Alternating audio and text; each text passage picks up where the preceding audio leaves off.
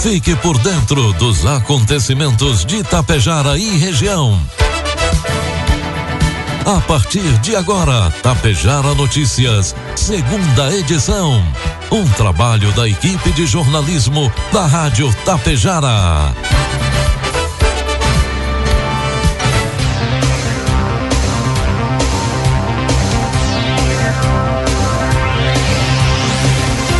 12 horas com 32 minutos, 30 graus de temperatura. Boa tarde. Está no ar aqui pela Tapejara FM a segunda edição do Tapejara Notícias nesta quinta-feira, 14 de dezembro de 2023.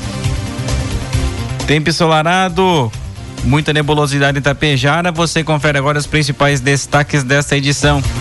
Grupo de cavaleiros herdeiros da tradição de Vila Lângaro realiza a cavalgada solidária. Inscrições para o curso técnico em enfermagem do Hospital São Vicente de Paulo encerram na próxima semana. Manutenção da estação de tratamento de efluentes é realizada em Coxilha.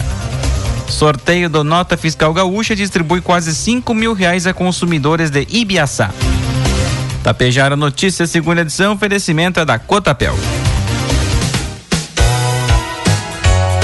Em um ano com desafios no campo, nos adaptamos para garantir a produção, investindo sempre em tecnologias e na cooperação com nossos associados. Em 2023, a Cotapel seguiu investindo no futuro.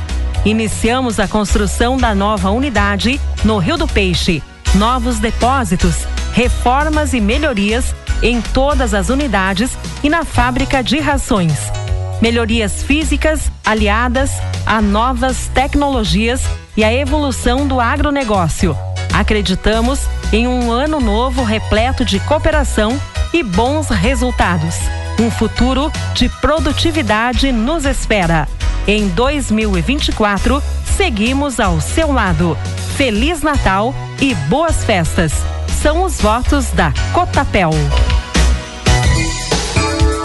Produtos agrícolas. 12 horas com 34 minutos. Cotação dos produtos agrícolas. Preços praticados pela Cotapel nesta quinta-feira. A soja, e quarenta reais. Milho, sessenta reais. E o trigo pão PH 78 ou mais, sessenta reais. 65 reais, melhor dizendo. Trigo, setenta e reais. Em audiência pública na Comissão de Agricultura, Pecuária, Abastecimento e Desenvolvimento Rural da Câmara dos Deputados ontem quarta-feira, Representantes da cadeia da soja discutiram a relação do teor de umidade para a classificação do grão de 14 para 13%. O tema advém da revisão da Instrução Normativa 11 de 2007, que define o padrão oficial de classificação da soja proposto pelo Ministério da Agricultura e Pecuária. Dentre as apresentações favoráveis à medida, o presidente executivo da Associação Brasileira da Indústria de Óleos Vegetais, a Biov, André Nassar, destacou que a Agência Nacional do Petróleo, Gás Natural e Biodiesel exigiu da indústria a redução de 500 ppm de água do grão para 200 ppm para a fabricação do biodiesel. Não viemos fazer uma audiência pública na Câmara para reclamar do fato de termos de tirar água. Este é um problema meu, ou seja, da indústria. Nós que temos de garantir a qualidade. Então fomos lá e garantimos. Não reclamamos que a distribuidora tende a nos pagar a mais pelo volume menor que estamos entregando. Não faz sentido esse debate. Temos a obrigação de melhorar a qualidade como um todo e cada elo da cadeia vai incorporar custos, destacou Nassar. Já as entidades representativas dos produtores rurais argumentam que a redução de 1% do teor de umidade do grão da soja faz com que o peso do grão caia 1,15%. Assim, temem que sofram penalização na hora da venda. Informe Econômico. Agora são 12 horas com 36 minutos. Trazemos as informações e cotações do mercado econômico. Neste momento, na Bolsa de Valores, o dólar comercial está cotado a quatro reais com noventa centavos. Dólar turismo cinco com oito, euro cinco reais com trinta e seis centavos. O plano alternativo ao aumento da alíquota do ICMS de 17 para 19% a partir do ano que vem foi apresentado pelo governador Eduardo Leite a deputados, empresários e imprensa ontem quarta-feira. As medidas, como o corte de benefícios fiscais para 64 setores produtivos e o aumento no imposto cobrado dos itens que integram a cesta básica, desagradaram entidades empresariais do Estado que se manifestaram. A Federação divulgou uma nota ontem à tarde na qual criticou duramente o plano B de leite e afirma que o governo se sente à vontade para buscar apoio no parlamento, ameaçando com impostos da população que o elegeu. O texto assinado pelo presidente da entidade, Rodrigo Souza Costa, acusa Eduardo Leite de coagir setores fragilizados por secas, enchentes e anos de ineficiências governamentais, sem abrir o verdadeiro debate, enquanto insiste em duas alternativas ruins e que ignora as outras. A Federação da, do Comércio de Bens e Serviços do Estado, a FEComércio, também se manifestou por meio de nota assinada pelo presidente Luiz Carlos Bom. A FEComércio é contrária a qualquer aumento de carga tributária, seja pelo aumento da alíquota modal, pela retirada de benefícios fiscais, afirmou o presidente no texto. Já o presidente da Fiergs, Gilberto Porcelo Petri, disse ontem quarta-feira que a entidade vai avaliar o impacto da medida antes de voltar a se reunir com o governador na próxima sexta-feira. Previsão do tempo. 12 horas 37 minutos. Trazemos agora a previsão do tempo. Agora 30 graus de temperatura.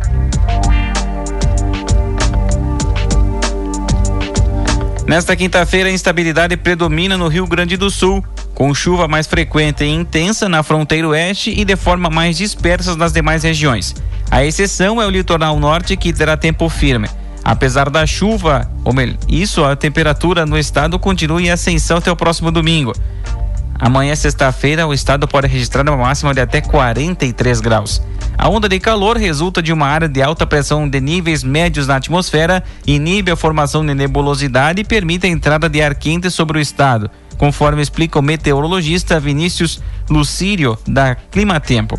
Os maiores acumulados de chuva para hoje estão previstos para Uruguaiana, na fronteira oeste, e também em Alegrete, com 24 milímetros. A temperatura segue em elevação, com a mínima hoje de 12 graus registrada em São José dos Ausentes, nos campos de cima da serra, e a máxima de 38 pode ser registrada em Alto Feliz, no Vale do Caí. Em Tapejara, quinta-feira amanheceu com tempo solarado, previsão é de sol com pancadas de chuva à tarde. 5 milímetros é a precipitação e a, pressão, e a temperatura pode chegar a 32 graus. Para amanhã, sexta-feira, sol com algumas nuvens e chuva passageira ao longo do dia. Também 5 milímetros de precipitação e a variação térmica entre 19 e 34 graus. Destaques de Itapejara e região. 12 horas com 39 minutos e meio, 30 graus de temperatura. No último domingo, dia 10, o grupo de cavaleiros Herdeiros da Tradição de Vila Lângaro promoveram uma cavalgada solidária no município com o propósito de angariar donativos. A resposta da comunidade foi extraordinária, com participação expressiva e generosa, o que resulta em uma significativa quantidade de doações. Integrantes do grupo de cavaleiros estiveram na terça-feira, dia 12, e eh, concretizaram a entrega de donativos ao lar de repouso para idosos, aconchego familiar em Itapejara. A iniciativa exemplar não apenas demonstra a união e solidariedade presente na comunidade, mas também ressalta a importância de ações coletivas em prol do bem-estar daqueles que mais precisam. Esse reconhecimento e apreço por essa belíssima demonstração de solidariedade, a administração municipal estende calorosos cumprimentos ao grupo de cavaleiros herdeiros da tradição, pela relevância de ações como essa para fortalecer o espírito comunitário e melhorar a qualidade de vida de todos. As inscrições para o curso técnico em enfermagem do Hospital São Vicente de Paulo de Passo Fundo encerram na próxima semana.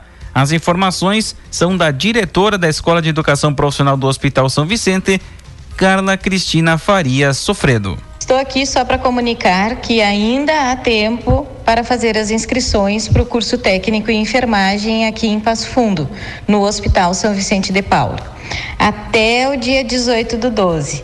Então, esperamos vocês para que a gente possa uh, ajudá-los né, a fazer as suas inscrições.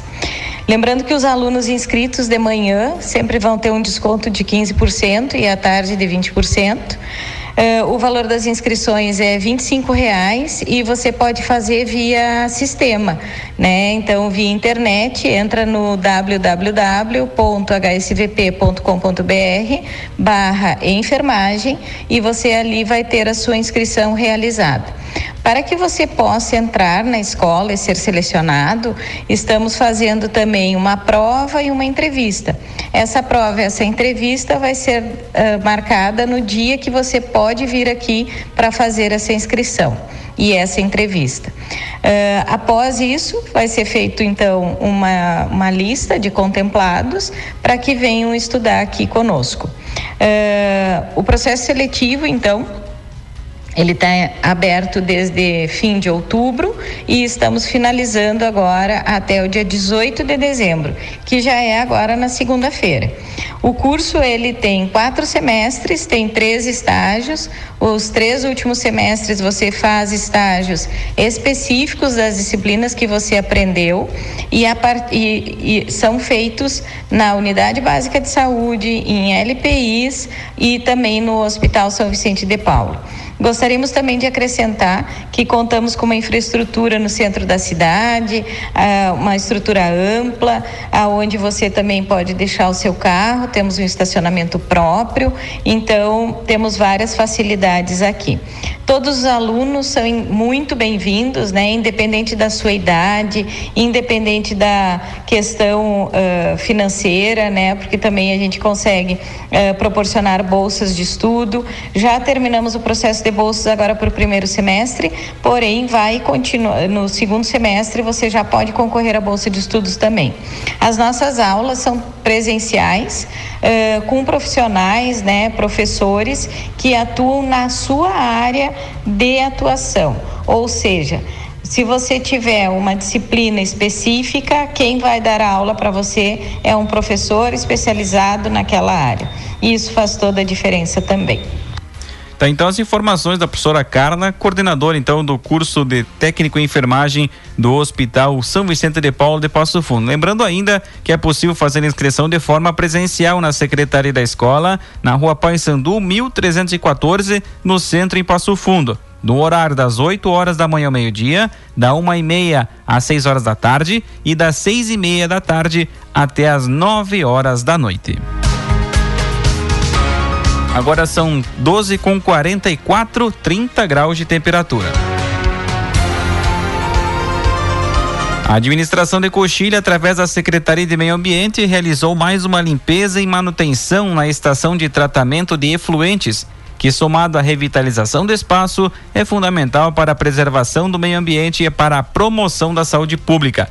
Inspeções, reparos e ações preventivas feitas regularmente previnem o acúmulo de detritos sólidos, entupimentos e o mau funcionamento dos equipamentos, o que poderia comprometer a capacidade de tratamento da estação. O auxílio da comunidade na destinação correta dos resíduos também desempenha um papel vital na prevenção de problemas recorrentes. O compromisso contínuo com essas práticas reflete a responsabilidade ambiental e social e promove uma gestão sustentável para o bem de toda a comunidade coxilhense.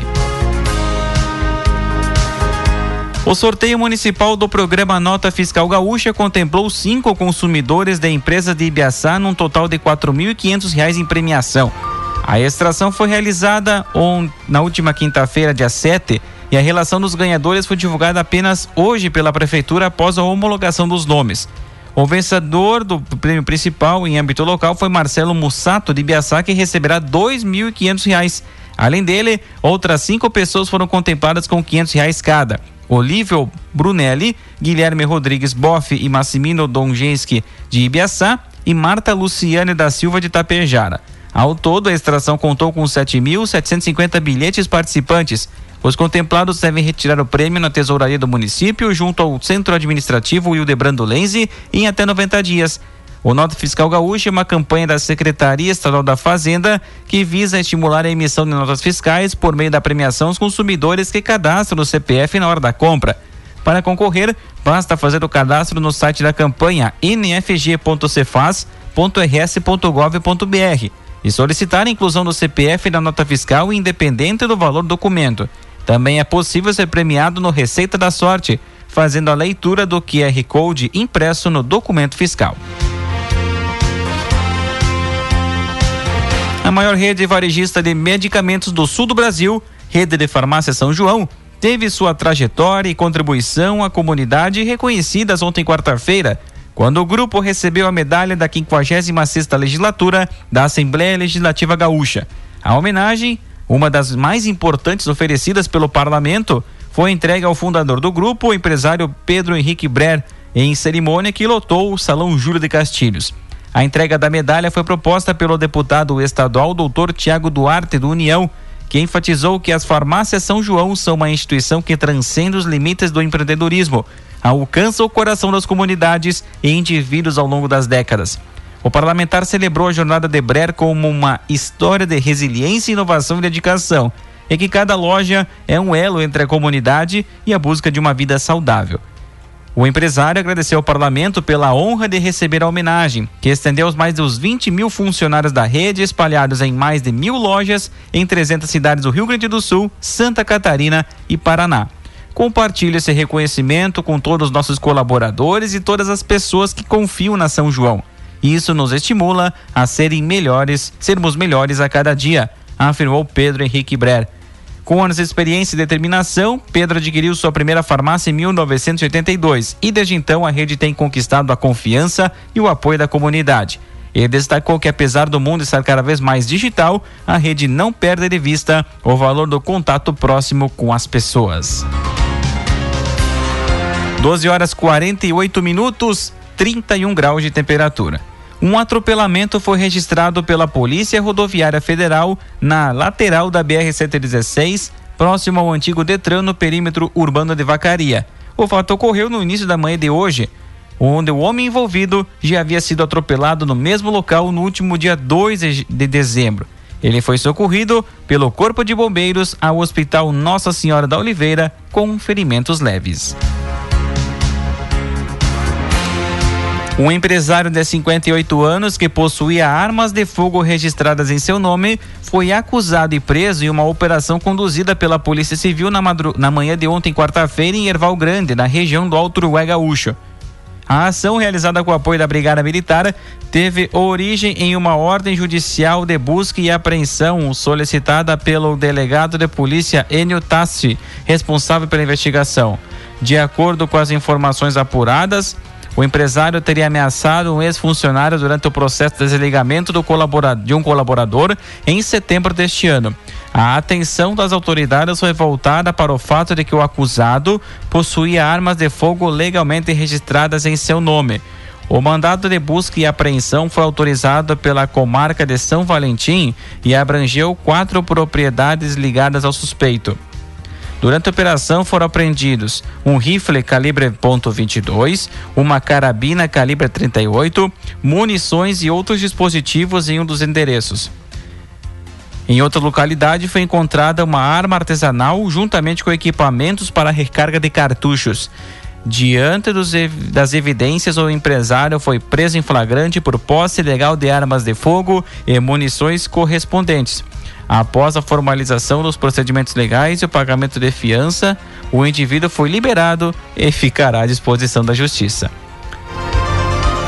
Na tarde de ontem, quarta-feira, os policiais militares do terceiro RPMON da Brigada Militar abordaram um veículo Volkswagen Gol na Avenida Rio Grande, esquina com a Rua 7 de Setembro, em Passo Fundo. Após revista pessoal e identificação do condutor, policiais constataram que havia expedido em seu desfavor dois mandados de prisão. O homem, que é suspeito de ter cometido vários furtos de veículo em Passo Fundo, estava com dois mandados de prisão em aberto, um pela comarca de Marau e outro pela comarca de Passo Fundo. O suspeito foi conduzido até a Draco para os devidos procedimentos legais. 12 horas com 50 minutos, 31 graus a temperatura. A primeira semana do mês de dezembro foi marcada pelo encerramento de duas turmas do programa Patrulheiro Ambiental Mirim, com os alunos do quinto ano da Escola Municipal de Ensino Fundamental, professor Eldi Maria Panceira, em Sananduva. A formatura aconteceu na Casa da Cultura, prefeito Hilário Copati reuniu autoridades civis e militares e comunidade local. Segundo a Brigada Militar, o projeto tem entre os seus objetivos sensibilizar o público para a adoção de um comportamento preventivo a partir da sua realidade social e do seu habitat e contribuir na melhora da qualidade de vida da sociedade rio-grandense.